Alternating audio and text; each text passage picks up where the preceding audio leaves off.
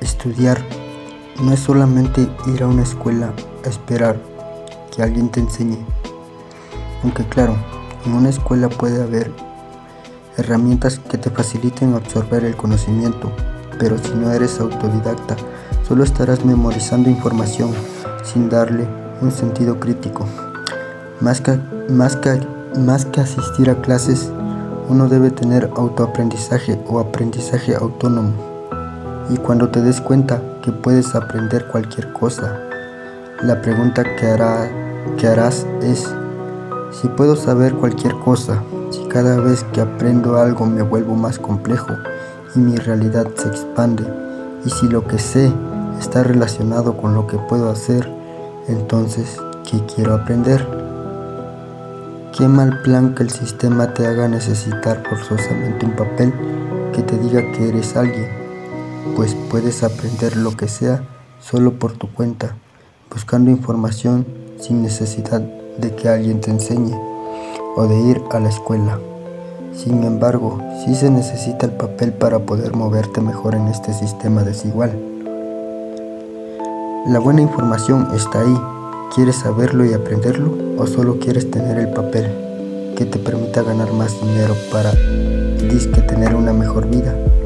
Al final de cuentas, al terminar la universidad, muchos nunca aplican ni el 25% de todo el conocimiento aprendido.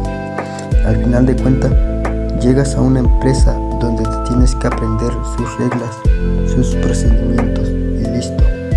Una cantidad al final del mes. Hasta ahí puedes llegar y ascender, pero no más. Y todo el conocimiento que tuviste que memorizar, ¿a dónde se va?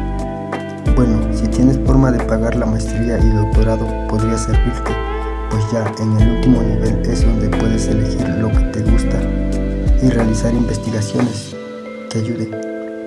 Pero si no llegas allá, ¿qué pasa con las cosas que aprendiste, pero que no las vas a aplicar porque nunca tuviste la habilidad de hacerla parte de ti. Si no es parte de ti, no puedes comprenderla y por lo tanto no sabes qué hacer con ella. Y se te hace que nunca sirvió para nada. ¿Realmente quieres aprenderlo? Sí. Busca la información y haz la tuya.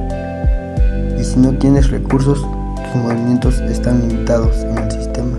Por lo tanto, debes ser habilidoso para tener un talento y que el propio sistema pague por tu talento, al mismo tiempo que buscas las oportunidades de seguir desarrollándote en lo que te gusta. Y digo que debes ser habilidoso en la forma en que aproveches tus oportunidades, pues el mismo sistema quiere que seas solo un peón.